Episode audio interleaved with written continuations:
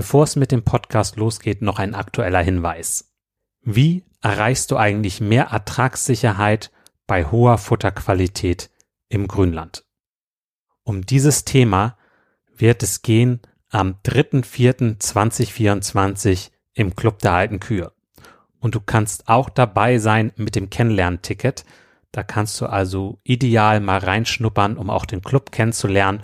Und wir haben einen der besten Experten in diesem Bereich dabei, Manuel Winter.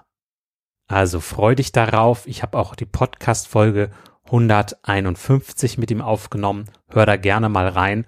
Und wenn du noch tiefer rein möchtest, gerade im Bereich Futterkräuter werden wir einen Schwerpunkt haben, dann komm gerne mit dazu.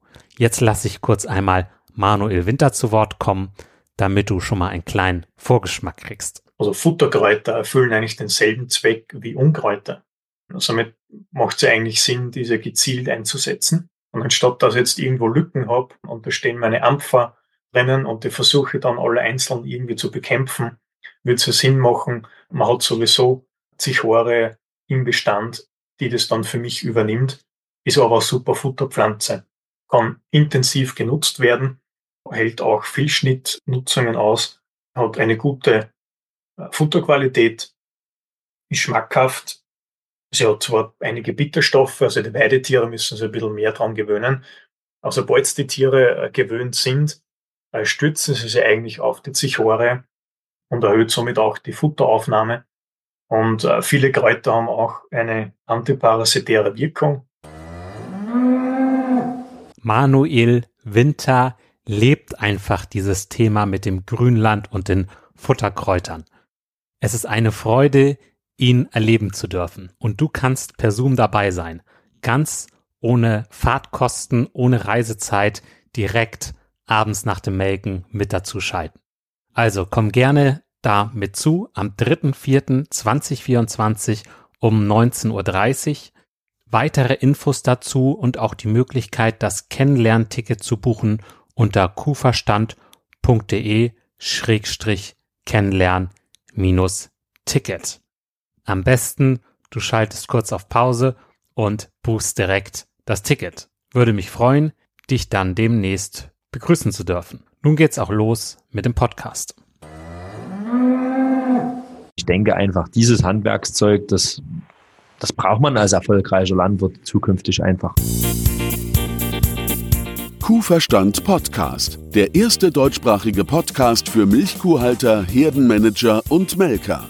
Erhalte Tipps und Impulse auf deinem Weg zu mehr älteren Kühen. Denn sie sind die Grundlage für mehr Gewinn und mehr Lebensqualität. Für dich und dein gesamtes Hofteam.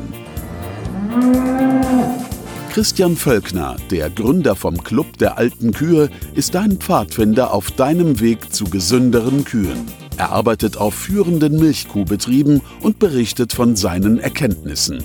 Los geht's! Herzlich willkommen zur heutigen Folge. Heute geht es um die Kälberhaltung. Was kann man machen, um die Kälberhaltung besser zu machen? Was ist wichtig? Wie kann man in der Praxis einen guten Weg gehen? Heute habe ich im Interview Jan Köhler. Schon zum zweiten Mal im Interview. Am besten du sagst mal selber was zu dir. Erstmal herzlich willkommen. Herzlich willkommen, Christian. Also das zweite Mal im Interview. Ich bin immer noch Vorstand und Betriebsleiter in der Luchbergmilch, einem Unternehmen im wunderschönen Sachsen im Osterzgebirge. Und wir halten 500 Milchkühe plus die komplette Nachzucht an unserem Standort und haben dazu 500 Hektar Acker und 400 Hektar Grünland. Du hast einen Preis gewonnen in Sachen Tiergesundheit. Möchtest du darüber was erzählen? Das ist der Preis von MSD Tiergesundheit und wenn es den Tieren gut geht, dann ähm, läuft der Rest ja auch natürlich ganz gut, der Betrieb. Und der Preis wurde dieses Jahr zum ersten Mal ausgeschrieben, 2019. Und äh, da ging es um den Bereich Kälbergesundheit. Im nächsten Jahr soll es den für einen anderen Bereich geben in der Kuhhaltung und eventuell wollen sie noch einen im Schweinebereich äh, etablieren. Aber da kann ich nichts dazu sagen. Das ist ja MSD ihre Geschichte. Der Preis wurde ausgeschrieben in Deutschland und in Österreich. Man konnte sich bewerben. Äh, da wurde auch ganz ordentlich über die Tierärzte äh, Werbung gemacht und unser Tierarzt kam auf uns zu und hat gesagt, hier, bewerbt euch mal. Und da habe ich natürlich gesagt, hm, mit was, warum sollen wir uns bewerben? Und äh, dann hat man da gesessen und hat die Bewerbung zusammengebastelt und hat gesagt, naja gut, in einigen Bereichen sind wir gar nicht so schlecht. Weniger zu sagen, sehr gut und andere Bereiche, da haben wir halt noch ein bisschen Nachholbedarf. Und ja, dann waren wir halt in der ersten Runde mit drinne. Und das hat eigentlich ganz gut gepasst. Es hat Spaß gemacht. Ja, und habt den ersten Platz gewonnen. Herzlichen Glückwunsch. Dankeschön. Ja. Was hat dir daran Spaß gemacht? Mir hat an dieser ganzen Teilnahme äh, Spaß gemacht, dass man eigentlich sich intensiv nochmal mit dieser ganzen Geschichte beschäftigen musste. Sei es bei der Bewerbung schreiben oder bei Vorbereitung für irgendwelche äh, Termine, weil ein, eine Jury kommt oder weil wieder jemand kommt und sich den Betrieb anguckt. Und man kommt halt immer weiter in diese ganze Materie rein und stellt mal dort noch eine passende Frage oder dort noch eine passende Frage und kann entdeckt immer wieder Bereiche, die man so noch gar nicht äh, ja, bearbeitet hat oder die man schon immer verbessern wollte und kommt dort eigentlich immer einen Schritt weiter. Und das hat eigentlich Spaß gemacht an der ganzen Sache. Dass man jetzt nie sich beworben hat und gesagt hat, okay, das ist der Status quo, so ist das, sondern es ging einfach darum, das war so ein, so ein Gesamtprozess, der halt gut gepasst hat. Wir wollten sowieso im Kälberbereich was machen. Wir wollten äh, unsere Aufzucht verbessern. Wir wollten unsere Tageszunahmen verbessern. Wir wollten unsere Kälbergesundheit verbessern. Und in Verbindung mit der Bewerbung bei dem Preis hat das eigentlich sehr gut geklappt. Also da hat man relativ viel Input von allen Seiten gekriegt und ja, dass es dann zum ersten Preis geführt hat, das ist natürlich äh, der Lohn der ganzen Arbeit. Sag ich mal, was hast du denn konkret verbessert? Also wir haben ein Team aus drei Herdenmanagern und diese drei Herdenmanager, die, sage ich mal, arbeiten praktisch mit und gehen mit Melken teilweise, machen die Kälberaufzucht und machen diese ganzen Herdenmanagementaufgaben. Und letztes Jahr im Herbst hat man da hat man da Probleme mit Arbeitskräften und äh, damit äh, habe ich natürlich gesagt, komm, da mache ich auch mit und springe mit ein und habe äh, viel auch diese Bereiche im Herdenmanagement mit übernommen. Und da habe ich mich immer wieder hinterfragt, Mensch, das, was wir hier machen, das muss doch alles irgendwie einfacher gehen oder besser gehen. Und so hat das Ganze dann seinen Lauf genommen, dass man gesagt hat, hier könnte man noch was verbessern und hier könnte man noch was verbessern. Und dann habe ich so langsam an dem Kälberprojekt gearbeitet. Wie sah die Kälberhaltung denn vor ein, zwei Jahren aus und äh, wie sieht sie jetzt aus? Was ist da anders geworden? Also die Kälberhaltung vor ein, zwei Jahren oder vor einem Jahr, die war jetzt auch nicht schlecht sozusagen. Also wir haben unsere Kälber in Einzeliglus beziehungsweise Einzelboxen, haben ein äh, Dach darüber, dass sie wettergeschützt stehen und ziehen die Kälber dort in den ersten 14 Tagen auf. Wir hatten eine restriktive Tränke, also 2,4 Liter am Tag. Ja, schon Geburtsgewicht erfasst, haben das äh, 14-Tage-Gewicht erfasst, haben das Absetzgewicht von der Milch erfasst und wir haben das sechs Monate Gewicht erfasst und hatten da eigentlich nur Tageszunahmen so von den ersten 14 Lebenstagen von 550 Gramm ungefähr. Und das war, ist natürlich deutlich zu wenig gewesen dann hat man angefangen, uns zu suchen und hat gesagt, okay, woran liegt das? Unser Kolostrum-Management war relativ, ja, sagen wir mal, suboptimal. Und zwar hat die Kuh gekalbt, dann wurde die Kuh gemolken und dann wurde das Kalb mit der Milch von der Mutter getränkt. Und es hat keiner gewusst, okay, stimmt die Tränketemperatur? Was ist es überhaupt für Kolostrum? Welche Qualität hat's? Und äh, es ist teilweise vorgekommen, dass man drei Liter tränken will und die Mutter hatte nur zwei Liter Kolostrum, dann hat man wieder angefangen, was aufzutauen aus, dem, aus der Kühltruhe. Und das hat halt einfach alles viel zu lange gedauert und war nicht standardisiert genug. Und ähm, wir sind ja ein Lohnarbeitsbetrieb. Und da kommt natürlich noch hinzu, wie sehr ist das, wenn es in Richtung Schichtende geht oder sowas und man sagt dann, oh Gottes Willen, jetzt hat eine gekalbt, jetzt muss noch die Kuh gemolken werden, dass wir Kolostrum haben, dann muss das Kalb noch gedrängt werden, dann säuft es vielleicht nicht, dann muss ich es noch trenchen, dann muss ich alles wieder aufwaschen. Ah, komm, ich habe es gar nicht gesehen, es ist halt äh, nie 0.30 Uhr geboren, sondern 1 Uhr und was kann ich dafür, wenn es geboren ist, wo ich, wenn ich nicht da bin, sozusagen. Also wir haben eine Phase von 0.30 Uhr bis 5 Uhr, wo keiner im Betrieb ist. Hm. Da findet natürlich auch keine Erstversorgung statt von dem Kalb. Und diese ganzen Punkte, die wollte ich halt umgehen und da haben wir uns halt äh, intensiv Gedanken gemacht, wie wir das machen können. wir könnten, ich kann die ganzen Maßnahmen mal schildern, die wir da gemacht haben und versuche das so ein bisschen in Punkten aufzuteilen, oder? Ja, gerne. Wie viel Spaß macht's denn bei Schneetreiben und 0 Grad Außentemperatur äh, ein Kalb zu tränken mit drei Liter Kolostrum und dann säuft es nicht. Ne? Da geht der Spaßfaktor geht gegen null. Also da hat ja gar keiner Lust, das zu machen. Das sehe ich ja vollkommen ein. Das geht mir ja genauso. Also habe ich als erstes ähm, mir zwei fahrbare Kälber-Iglus besorgt und die habe ich neben die Abkalbeboxen gestellt. Damit haben wir den Vorteil, dass wir gerade im Winter, in den Wintermonaten, äh, die Kälber einfach drinnen tränken können. Also das heißt, äh, die Kuh kalbt ab, ich fahre mit dem Iglu zur Abkalbebox, lade das Kalb ein, mache eine Nabeldesinfektion, stelle das Kalb inklusive der Iglu-Box unter eine, unter eine Rotlichtlampe und dann kann ich mein Kolostrum erwärmen und kann das Kolostrum an das Kalb verdrängen. No? Somit habe ich mehrere Fliegen mit einer Klappe geschlagen. Ich, unter der Rotlichtlampe kann ich das Kalb trocknen. Das kann sich vom Geburtsstress erholen und ich selber bin natürlich im geschützten Stall und brauche nie draußen bei Wind und Wetter das Kalb tränken und somit macht es vielleicht mehr Spaß und ich gebe mir etwas mehr Mühe, dass ich die drei Liter Kolostrum auch in das Kalb reinkriege.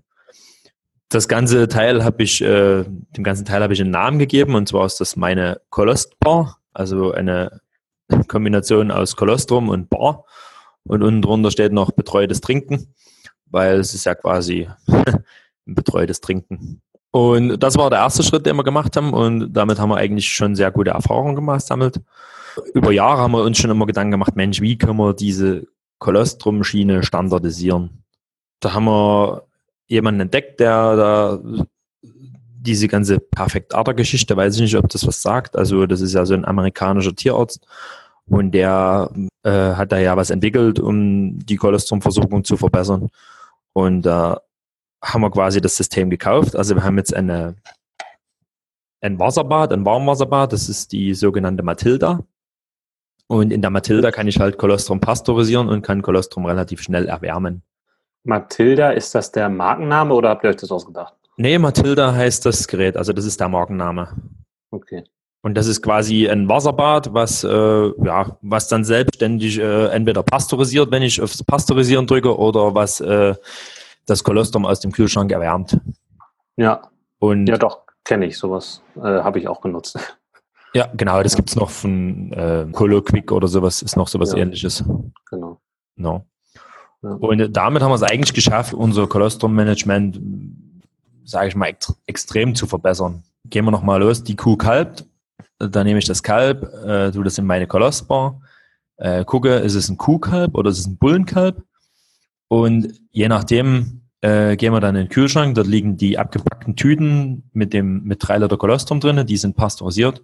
Und dort steht dann drauf, okay, ist es Kolostrum für ein Kuhkalb oder ist es Kolostrum für ein Bullenkalb? Das habe ich übrigens mal in einem Podcast gehört von dieser einen Frau, die sich da intensiv mit äh, Kälberhaltung beschäftigt hat, die die Hanuda-Strategie hatte. Genau, Esther Mergens-Wahlen. Genau, und äh, nach der habe ich äh, das auch eingeteilt. Also unter 24 Bricks ist äh, für Bullenkälber und über 24 Bricks ist für Kuhkälber. Und so liegen die Tüten im Kühlschrank und sind beschriftet und da kann der Mitarbeiter nachgucken, ah, Kuhkalb, nimmt er eins mit 27 Bricks oder sowas, haut das ins Wasserbad, drückt drauf und nach 20 Minuten ungefähr kann er das äh, Kolostrum dann verdrängen. Und das Kolostrum ist pasteurisiert und hat die richtige Tränketemperatur von 40,5 Grad oder was da gerade eingestellt ist. Genau, das wird dann, wird dann ja, bevor es eingefroren wird, pasteurisiert, ne? Genau. Und wir frieren das dann, ähm, also wir tun es nie direkt einfrieren, sondern wir tun es erstmal in den Kühlschrank. Und alles, wenn die Bank dann im Kühlschrank zu groß wird, dann frieren wir den Rest ein für schlechtere Zeiten. Also wir gucken, dass wir irgendwo immer so vier, fünf Tüten im Kühlschrank haben, äh, haben das Datum draufstehen, dass man dann nach sieben Tagen das entweder mal mit ins Mischkolostrum tun kann oder man friert es dann halt ein. Okay. Und seitdem wir das haben, äh, funktioniert das eigentlich äh, super. Also da kann sich kein Mitarbeiter irgendwie mehr rausreden und kann sagen, okay, pass auf, äh, die hatte so wenig Kolostrum oder die hatte so schlechtes Kolostrum, sondern das ist halt ganz genau getaktet und ähm, ich finde, es ist eine enorme Arbeitserleichterung und die Mitarbeiter, die es machen, die sagen es eigentlich auch. Zur Bedeutung, das ist ja so, dass die ähm, in den ersten vier Stunden gehen die Immunstoffe direkt durch von der Milch ins Kalb. in dieses Immunabwehr vom Kalb. Danach äh, schließt sich das und dann kommt immer weniger durch. Also je früher, desto besser. Man kann das richtig messen an den Blutwerten. Ne? Also wenn man, ich habe das mal ausprobiert. Ich habe das mal innerhalb der äh, ein Kalb hatte ich innerhalb der ersten 30 Minuten versorgt mit Biestenmilch und dann zwei Kälber noch innerhalb der ersten zwei Stunden und dann noch ein Kalb erst nach vier Stunden oder so. Auch gedrenscht. Also hat es auch wirklich bekommen. Und ähm, das war eindeutig zu sehen, ne? Also mit den Immunstoffen im Blut dann. Genau, und darum geht es ja einfach, dass man äh, zeitnah dem Kalb ausreichend Kolostrum anbietet in einer sehr ordentlichen Qualität sozusagen. Und ob es jetzt drei Liter sind oder vier Liter oder so, da kann man sich drüber streiten. Ähm, ich sag mal, die Erfahrung ist auch, wenn ich Kolostrum habe über 30 Bricks oder sowas, ja, da reichen eigentlich auch zwei Liter zu, weil ich habe ja dort äh, die Menge an Immunglobulin schon in den zwei Litern drin. Ne? Das ist eigentlich ein riesengroßer Vorteil, also auch für uns und ähm, das macht einfach, also das macht, mir macht es zumindest Spaß, damit zu arbeiten, auch wenn ich es relativ selten mache. Aber ich denke, das ist so ein durchgetaktetes System und das funktioniert einfach super. Es hat einen kleinen Nachteil, und zwar muss man halt aufpassen, dass die Kühe dann doch nie zu spät nach der Kalbung gemolken werden. Ne? Ja. Also das ist so der kleine Nachteil, dass alle sagen, oh, wir haben ja Kolostrum da und wir kümmern uns ums Kalb und man vergisst eigentlich die Kuh. Und das ist so der kleine Nachteil dran, aber da muss man halt äh, dranbleiben und das weiter verfolgen, dass das auch zukünftig funktioniert, weil die äh, Kolostrumqualität, die sinkt ja auch mit zunehmender Zeit äh, nach der Geburt, sinkt ja auch die Kolostrumqualität des Muttertieres. Je schneller sie gemolken wird, desto höher die Qualität vom Kolostrum. Genau, und von der Seite her muss man, darf man das nie vernachlässigen sozusagen, sondern da muss man halt dranbleiben und muss sich irgendwie was überlegen. Okay, dann hast du also einmal die äh, Kolostbar erfunden, sag ich mal. Das, und? Ja, das kann man als erfunden bezeichnen, ja. du hast die äh, Kolostbar erfunden und du hast das ähm, Biestmilch, ja, eine Biestmilchbank dir aufgebaut und da ein System gekauft, mit dem du das machst. Das sind schon mal ja zwei Punkte. Was hast du noch gemacht? Also das sind die zwei Punkte in der, in der Erstversorgung beim Kalb. Und dann kommen wir einen Schritt weiter sozusagen. Wir haben eine Art Libitum-Tränke eingeführt und wir füllen die Eimer frühs auf sieben Liter auf und abends dann nochmal auf sieben Liter auffüllen. Also das heißt, äh, so ein Kalb hat inzwischen die Möglichkeit, äh, bis zu 14 Liter am Tag zu saufen, wo es vorher ja die Möglichkeit hatte, vielleicht neun Liter am Tag zu saufen. Und das merkt man ganz intensiv, dass uns das nochmal einen riesengroßen Schritt nach vorne gebracht hat äh, in der bei den Tageszunahmen. Wie viel Milch müsst ihr dadurch wegkippen durch das System? Also wir rechnen mit zwölf Litern am Tag pro Kalb, was wir anbieten. Und saufen tun sie irgendwo im Durchschnitt 9,8 Liter. Also da haben wir uns eine Erfassung eingeführt, so mit, mit einer ganz normalen Tabelle, die neben jedem Iglu hängt. Und dann wird abgekreuzt und hingeschrieben, okay, heute hat das Kalb so viel gesoffen und gestern hat so viel gesoffen. Und wenn man diese Zahlen nimmt, dann sind wir irgendwo bei einer durchschnittlichen Tränkmenge von 9,8 Liter, was so ein Kalb säuft. Natürlich weiß, blaue Mastanpaarung, ja, die saufen auch mal ihre 14 Liter weg, also 14, 15 Liter, das ist jetzt kein Problem für die. Und wir bieten aber 12 Liter an, also frühs mischen wir 7 Liter pro Kalb an und abends mischen wir nochmal an und da mischen wir 5 Liter pro Kalb an weil da einfach nur diese Eimer alle wieder aufgefüllt werden. Ne? Also früh werden sie gereinigt, ähm, ausgewaschen, desinfiziert und es wird mit einem sauberen Eimer wieder angefangen. Also jedes Kalb behält seinen Eimer, aber wir tun die halt draußen äh, durchwaschen mit Desinfektionsmittel. Jedes Kalb kriegt seinen Eimer wieder und dann kriegen die sieben Liter aufgefüllt und je nachdem, wie viel sie abends gesoffen haben, kriegen sie halt wieder bis auf sieben Liter aufgefüllt. Und wenn eins ausgesoffen hat, dann kriegt es abends wieder sieben Liter rein. Und wenn eins bloß drei Liter gesoffen hat, dann kriegt es halt bloß drei Liter reingekippt. Und im Mittel haben wir herausgefunden, dass wir mit zwölf Liter Tränkemenge am Tag eigentlich alle Kälber ausreichend versorgen können. Und dann akzeptiert ihr die, die gut zwei Liter, die weggekippt werden müsst, ähm, akzeptiert ihr einfach dafür, dass ihr dieses System fahren könnt. So, sozusagen. Genau, also das, akzept, das akzeptieren wir einfach. Und zwar aus dem Grund, wir sind ja ein Betrieb mit Arbeitskräften, also wir haben insgesamt 20 äh, Mitarbeiter in der Tierproduktion, davon 13, 14 Mitarbeiter. Und es ist so schon schwer, das dann jedem zu erklären und äh, dann Kalb genau auszurechnen und anzusetzen. Und deswegen akzeptieren wir das ganz einfach und sagen, komm, äh, es muss für alle ein klar erkennbares System da sein, es muss eine klar erkennbare Linie da sein. Und deswegen ja, muss man halt in den sauren Apfel beißen. Klar, es wäre uns auch lieber irgendwo, wenn wir die noch verwerten können, aber wichtig ist, dass das ganze System steht und dass man das nicht durch irgendwelche Ausnahmen wieder durcheinander bringt. Ne? Heute sind es vielleicht 30 Liter und morgen sind es bloß 10 Liter, die wir wegschütten und übermorgen sind es 60 Liter. Was will ich damit machen? Das kann ich in einem Familienarbeitsbetrieb machen, wo ich sage, ah, heute habe ich so viel, dann mache ich das damit und morgen mache ich das damit und das funktioniert bei uns einfach nicht. Und wir tränken 50 Prozent äh, Milchaustauscher und 50 Prozent Vollmilch. Wo seid ihr mit den Zunahmen jetzt? Wir sind jetzt mit den Zunahmen bei 800 Gramm in den ersten 14 Lebenstagen. Und das ist halt das Schöne, ne? da hat man, glaube ich, auch beim letzten Podcast schon mal drüber gesprochen, äh, durch diese permanente Erfassung von Zahlen, also äh, Kälbergewichte erfassen, Tränkemengen erfassen, ne? da kannst du halt einfach ganz andere Entscheidungen treffen und kannst die halt irgendwo begründen. Und das sind nicht nur Bauchentscheidungen oder Entscheidungen aus dem Bauch raus, sondern das sind halt wirklich Entscheidungen, die auf Zahlen beruhen. Ne? Diese 9,8 Liter, ja, die haben wir uns ja nicht ausgedacht, sondern die haben wir ja wirklich erfasst. Ja. Und das finde ich immer wichtig, dass wenn man so ein System, eine Systemumstellung macht, dass man mal vorher, nachher irgendwie überprüfen kann anhand von irgendwelchen belastbaren Zahlen. Und Wobei das ja auch aufwendig ist, ne? Also wenn man die Zahlen erfasst, äh, muss ja auch gemacht werden, ne? Also da habe ich es immer gern mit deinem Spruch, entweder es geht einfach oder es geht einfach nicht. Und ähm, ja, also wir haben dann eine ganz einfache Excel-Tabelle gemacht und haben das quasi für die Mitarbeiter in der Spätschicht relativ einfach strukturiert. Die müssen nur in einmal reingucken und da hast du ja so eine Skala dran und dann steht da halt da dran 2, 3, 4, 5, 6 und dann müssen die einfach nur ein Kreuz machen bei 2, 3, 4, 5, 6 und äh, also die gucken rein und sagen, oh, 5 Liter sind noch drinne, Kreuz bei 5 Liter. Am nächsten Morgen dann kommt halt einer von den drei Herdmanagern und der muss das dann ausrechnen, aber das traue ich denen natürlich zu. Ja. Dass die das äh, ausgerechnet kriegen und dann tragen wir es halt in eine Excel-Tabelle ein und dann kommt halt so eine Späße raus wie 9,8 Liter. Am Anfang hatten wir halt 2x7 Liter angemischt und da haben wir wirklich extrem viel weggekippt und dann haben wir gesagt, okay, wie weit runter können wir gehen? Also wir könnten uns wahrscheinlich auch trauen, noch mal einen Liter runter zu gehen auf 11 Liter.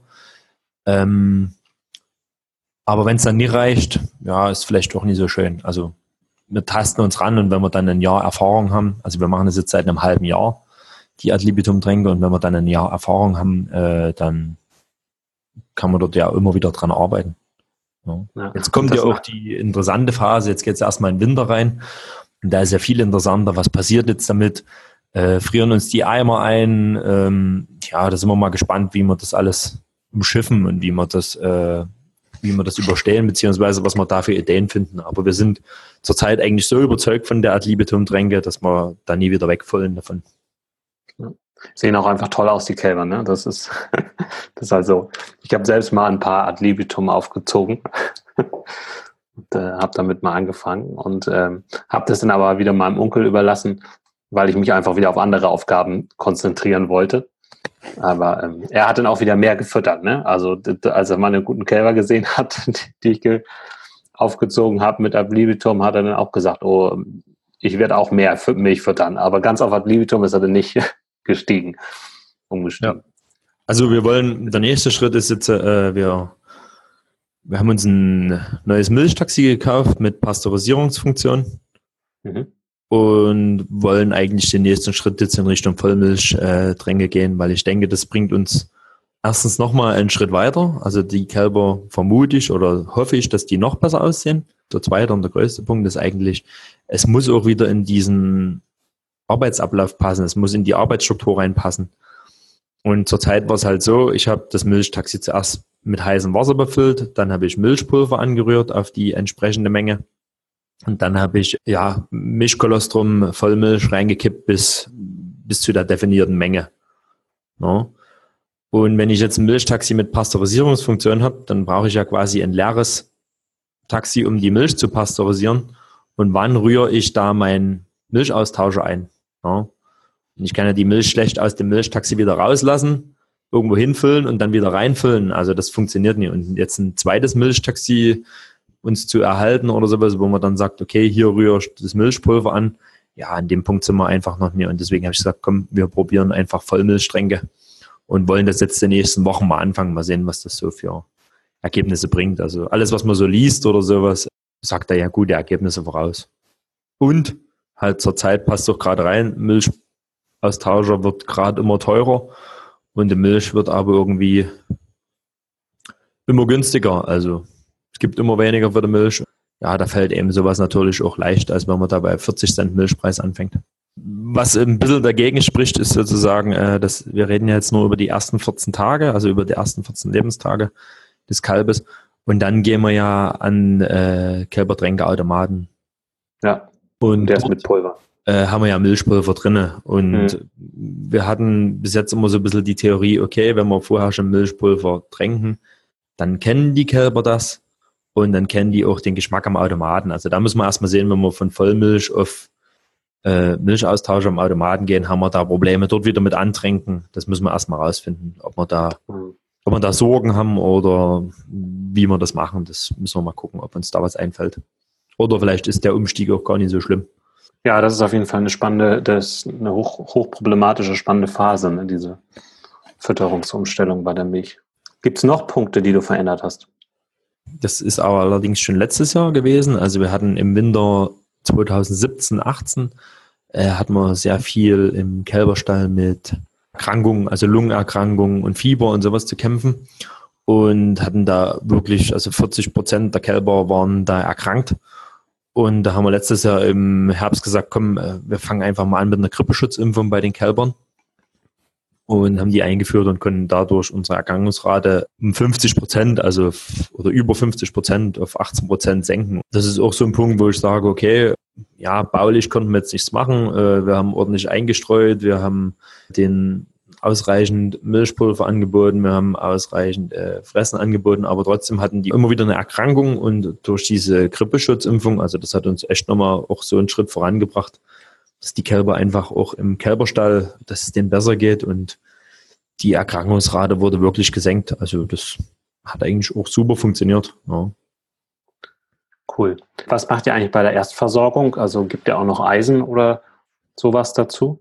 Nee, gar nichts bis jetzt. Also äh, dadurch, dass wir 50 Prozent Milchaustausche hatten oder sowas, ist eigentlich von sehr vielen die Meinung, okay, du brauchst eigentlich kein Eisen geben, weil du hast das alles entweder in dem 50 Prozent Vollmilch drin und dann zusätzlich noch im, im Milchaustauscher. Also da hat jetzt keiner irgendwie gesagt, uns fehlt da Eisen oder sowas. Also das, wir hatten das auch mal untersucht, wir hatten das mit einem Tierarzt mal untersucht und da kam eigentlich nie raus, dass wir irgendwie einen Eisenmangel haben oder sowas. Okay. Also da machen wir nichts wie gesagt, das ist jetzt nicht gesetzt, ne? wenn wir jetzt irgendwie feststellen, Mensch, äh, wir wollen noch mal einen Schritt vorankommen oder vielleicht fehlt uns ja doch noch irgendwas, dann kann ich mir durchaus auch vorstellen, dass wir äh, über Eisengaben nachdenken. Ne? Und ähm, wir müssen halt gucken, dass es den Tieren gut geht und dass da ordentliche Kühe draus werden. Ich bin ja nie umsonst auch im Club der alten Kühe und äh, irgendwie geht es ja beim Kalb los, so eine alte Kuh. Das stimmt. Das stimmt. Das geht ja schon los mit der Versorgung der Trockensteher. So, die dann ja in doppelter Hinsicht, ne? also fürs Kalb und für die Kuh. Ne? Wie gefällt es dir denn da im Club? Also wenn jetzt jemand fragt, Club der alten Kühe, was ist denn das? Wie würdest du das beschreiben? Wie ich das beschreiben würde? Also ich ähm, finde es eine sehr interessante Plattform, um einfach äh, gegenseitig auch mit anderen Landwirten eins zu eins und äh, direkt Ideen, Anregungen auszutauschen, mal zu hören, wie funktioniert es in anderen Betrieben. Ne? Also ich sage immer so schön, äh, du liest irgendeinen Bericht in der Zeitung, Tabakra oder irgendwo, und dann musst du anfangen und musst dir halt äh, dazu Gedanken machen. Also da stehen ja immer bloß die Ideen drinnen. Ne? Und ähm, dann musst du anfangen und musst dich drum kümmern, um Vorteile, Nachteile, wenn dir das System gefällt. Und äh, im Club der alten Kühe, dann hörst du halt irgendwo was und du kannst halt, sitzt halt mit ja, Praktikern zusammen und kannst sagen, ey, ich habe da mal das gehört, wie siehst du das? Was haltet ihr davon? Habt ihr das schon mal probiert? Und du hast einfach ein relativ schnelles Feedback äh, von jemand, der es schon probiert hat, ohne dir danach irgendwie noch Gedanken zu machen und noch drei Tage googeln zu müssen, um irgendwas rauszufinden, sondern das, ähm, das finde ich das Interessante am Club und ja, es sind auch mal diese, diese Themen. Also du versuchst da ja auch eine andere Sichtweise, die ich äh, überwiegend voll mitgehen kann, sozusagen äh, zu äußern. Also es geht ja nicht nur um Q-Themen, sondern es geht ja auch um Themen wie Zeitmanagement und äh, Zielvorgaben, Umsätze und so. Und ich denke einfach, dieses Handwerkszeug, das, das braucht man als erfolgreicher Landwirt zukünftig einfach. Also es geht nicht mehr nur darum, dass ich weiß, äh, wie die Kuh gemolken wird und wie, wie ich die Abkalbung am besten manage, sondern diese ganzen anderen, ja, teilweise sind es ja Soft Skills vielleicht sogar, die brauche ich einfach mit als Handwerkszeug. Bin ich der Meinung. Und ähm, ja, von der Seite habe ich damals gesagt, komm, ich probiere das mal und bin jetzt nicht unzufrieden damit. Ja, ja, es freut mich. Und äh, ich finde auch das ähm, Feedback äh, ganz gut, was du gibst, weil du ja so, also bist, du bist für mich einfach richtig wertvoll im Club, weil ich bei dir genau weiß, du gibst äh, knallhartes Feedback, ne? Also so, äh, ja, auch was mich voranbringt, ne? Also bringt ja nichts, äh, immer dieses ähm, nett und weich gespült und so. Man braucht ja auch mal klare Ansagen. Ich glaube, das brauchen Mitarbeiter und das brauchen auch Leute, die neue Wege gehen und dann für mich ist das ja auch neu. Ne? Also ich habe ja vor drei Jahren noch gar keine eigenen Kunden gehabt. Ne? So, und das ist natürlich super wertvoll, einen Kunden wie dich dabei zu haben, der dann sagt, hier, das war gut und das war doof. Also damit konnte ich ja gar nichts anfangen. Da bin ich überhaupt nicht weitergekommen. Und was sollte das eigentlich? Ja. So. Und äh, das ist genau das, was ich brauche. So äh, werde ich ja dann auch da besser. Wir haben da ja auch schon immer wieder drüber gesprochen und ich bin da auch, äh, ziehe da auch einen Hut da, vor dir und habe dir auch immer gesagt, komm, äh, ich finde es gut, dass du einfach anfängst. Ne? Und äh, wir gucken schon, dass wir was draus bauen. Du hast ein Konzept, du weißt ungefähr, also du weißt, wo du hin willst. Und dass das natürlich, äh, dass der Weg nie geradeaus geht, das ist ja klar. Und ich denke einfach, diese Konstellation, dass man einfach anfängt und sagt, so, man probiert es jetzt und wir arbeiten alle dran, also alle, die im Club mitmachen, arbeiten dran, indem sie da Feedback geben und sowas. Äh, und das bringt dich weiter und äh, wenn man ehrlich ist, bringt es uns genauso weiter. Und dieses, ich denke, wenn wir da zusammen was entwickeln oder du entwickelst das und wir profitieren davon und du profitierst von unserem Feedback, äh, dann, dann ist da, dann ist das eine Win-Win-Situation für beide Seiten. No? Und ja. das finde ich eigentlich gut, dass du dann nur dreimal drüber nachgedacht hast und dass du sagst, ah nee, vielleicht wird's doch nicht, sondern dass du einfach gesagt hast, komm, ich fange jetzt an und äh, du hast ja, ja auch viele Ideen, gehst ja mit anderen teilweise mit einer anderen Sichtweise ran. Und das denke ich, das brauchen wir einfach, um in Zukunft zu bestehen. Ja, ja danke sehr. Gut. Ja, für alle, die sich dafür interessieren und äh, da mal mehr drüber wissen wollen über den Club der alten Kühe, ähm, verlinke ich da auch nochmal eine Folge drüber. Und äh, man kann sich auch mal, man kann auch mal reinschnuppern in den Club. Also ich biete so ein Schnupper-Webinar an. D äh, Webinar ist ja dieses monatliche Treffen, was wir haben. Und wer da Interesse hat, einfach auf kuferstand.de Schrägstrich Schnupper-Webinar gehen. Schnupper-Webinar. Aber findet ihr auch direkt auf der Webseite. So viel zum Werbeblock. Was ist aus deiner Sicht die wichtigste Maßnahme bei der Kälberhaltung oder die wichtigste Einstellung? Also ich denke, das Wichtigste ist ganz einfach, wenn man was macht, dass man es dann auch konsequent umsetzt oder dass man sich Mühe gibt, dass das konsequent umgesetzt wird ob das jetzt das Kolostormanagement ist oder ob das eine Pergenhaltung ist oder ob das eine, sage ich mal, eine Art Libitum-Tränke ist, das ist erstmal egal. Man muss halt das Ziel haben und dann muss man es konsequent umsetzen. Und äh, ich denke, das ist das Wichtigste, also der wichtigste Punkt. Und ja, die, wir wissen alle, dass eine Kolostrum-Versorgung extrem wichtig ist, aber genauso wichtig ist natürlich auch die 14 Tage oder die sechs Wochen danach. Und ähm, man muss einfach dranbleiben an dieser ganzen Sache. Das ist, glaube ich, der Vorteil oder ja, den man dann hat, wenn man da dranbleibt, dass man da immer wieder Sachen entwickelt und immer wieder einen Schritt weiterkommt. Und das ist das Wichtigste, dass man konsequent die Sache verfolgt und dranbleibt. Cool. Hast du noch etwas, was du sagen möchtest, was zu kurz gekommen ist aus deiner Sicht? Ich habe noch so ein paar Punkte, ja. Ja, dann mal los. Also da sind wir vor uns äh, vielleicht abgekommen. Wir versuchen im Betrieb äh, relativ viel in Achsen zu arbeiten.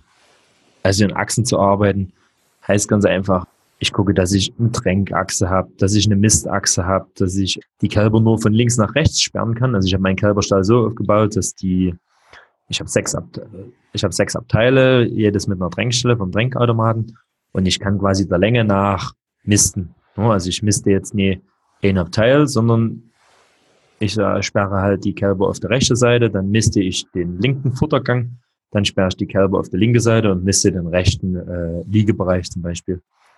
Und diese sind Achsenarbeiten, das haben wir eigentlich mehrfach wiederholt, das haben wir auch im Iglu-Bereich, also die Iglus, die stehen alle, die Iglus, die stehen alle links und rechts von so einem, von dem Weg, wo wir mit dem Milchtaxi langfahren.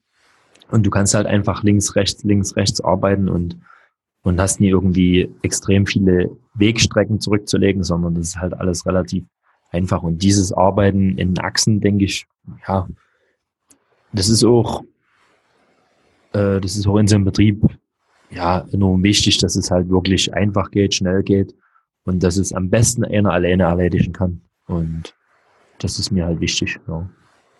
Und äh, auch im, auch im Iglu-Bereich, ist auch noch so ein wichtiger Punkt, der vielleicht auch gerade zu kurz gekommen ist.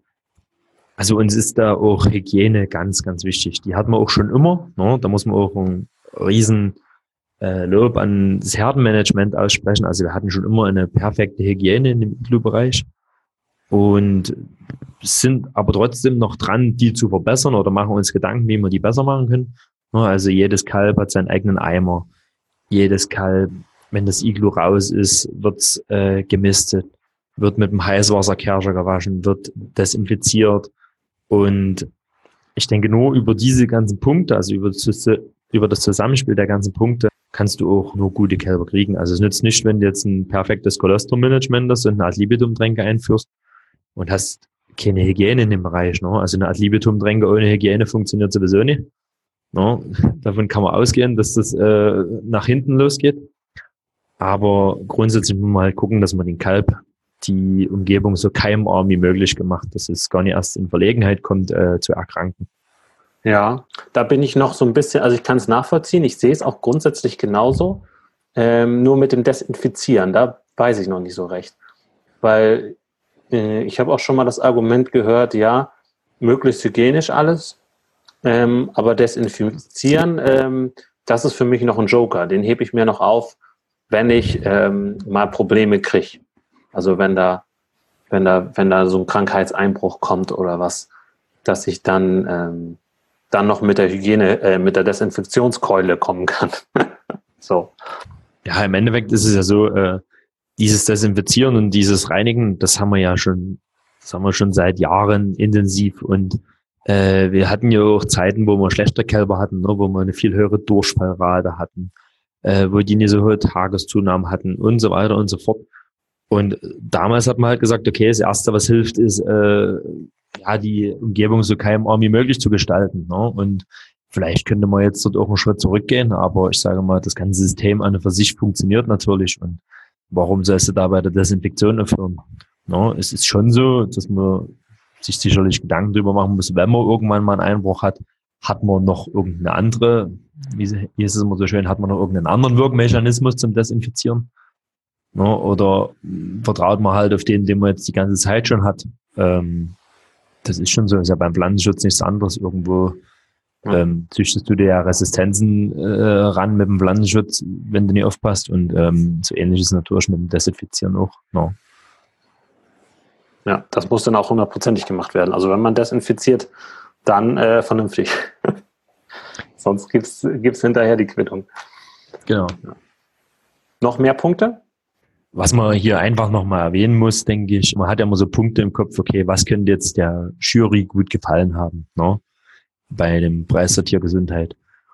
Und ich denke, was man einfach noch erwähnen muss, was auch zur Geltung kam, ist diese Zusammenarbeit mit unserem Tierarzt. Also wir haben mit unserem Tierarzt eine sehr, sehr gute Zusammenarbeit, mit dem auch ein System, der kommt nie zum Behandeln und sagt, oh, heute habe ich zehnmal geimpft und habe dadurch zehnmal Geld verdient, sondern der verdient sein Geld quasi über der Beratungsschiene. Also auch das Ziel vom Tierarzt sind nicht kranke Kühe, sondern das Ziel vom Tierarzt sind halt gesunde, fitte Tiere, ne, dass er weniger Arbeit hat und darüber verdient er quasi sein Geld. Also unser Tierarzt macht eine intensive Beratung mit uns, also oder wir arbeiten intensiv zusammen. Wenn ich eine neue Idee habe, äh, frage ich ihn dazu, was hat er für eine Meinung? Er hat manchmal eine neue Idee und sagt, Mensch, wir können das doch so und so rum machen. Und diese Zusammenarbeit zwischen mir, dem Herdenmanagement-Team und dem Tierarzt, die ist einfach, ja, das kann man schon fast als perfekt bezeichnen. Und ich denke, das ist auch sehr viel wert, wenn man mit seinem Tierarzt dort einfach einen sehr, sehr guten Umgang pflegt und sagt, komm, was können wir denn hier für ein Konzept entwickeln, dass es den Kälbern besser geht, dass es den Kühen besser geht. Und er denkt da wirklich bei uns auch in allen Bereichen mit. Also wir haben jetzt für, für die Vorbereitungskühe, also drei Wochen vorm Abkalben, haben wir äh, die Aufstellung erneuert, haben neue Liegematten reingemacht, haben neue Aufstellung reingeschraubt, haben die Tränken vergrößert, haben eine Kuhbürste reingebaut und so. Und da hat man ihn auch immer gefragt, was hat er für eine Meinung dazu, wie sieht er das und ähm, diese Zusammenarbeit, das kann ich jedem nur empfehlen, dass man das mit seinem Tierarzt so hinkriegt. Und die hat uns natürlich äh, auch in den letzten Jahren, nie bloß bei den Kälbern jetzt, sondern auch in den letzten Jahren schon äh, ganze Schritte vorangebracht. Und das ist einfach eine super Sache. Und ich denke, dass das auch noch so ein Punkt ist, wo man sagt, okay, das hat vielleicht noch dazu geholfen, äh, besser zu sein als der zweite oder dritte oder vierte oder fünfte. Und ähm, nochmal zu dem Preis der Tiergesundheit. Das wurde ja in Deutschland und Österreich ausgeschrieben und ähm, das waren 55 Teilnehmer, die sich dort drauf beworben haben.